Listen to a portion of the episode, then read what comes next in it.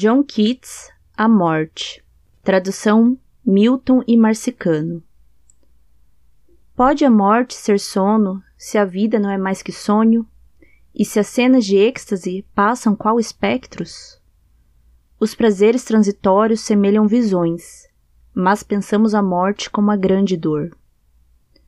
Como é estranho o vagar do homem na terra. Em sua vida maldita não pode desvencilhar. O rude caminho nem ousa sozinho entrever seu augúrio futuro, que não é senão despertar.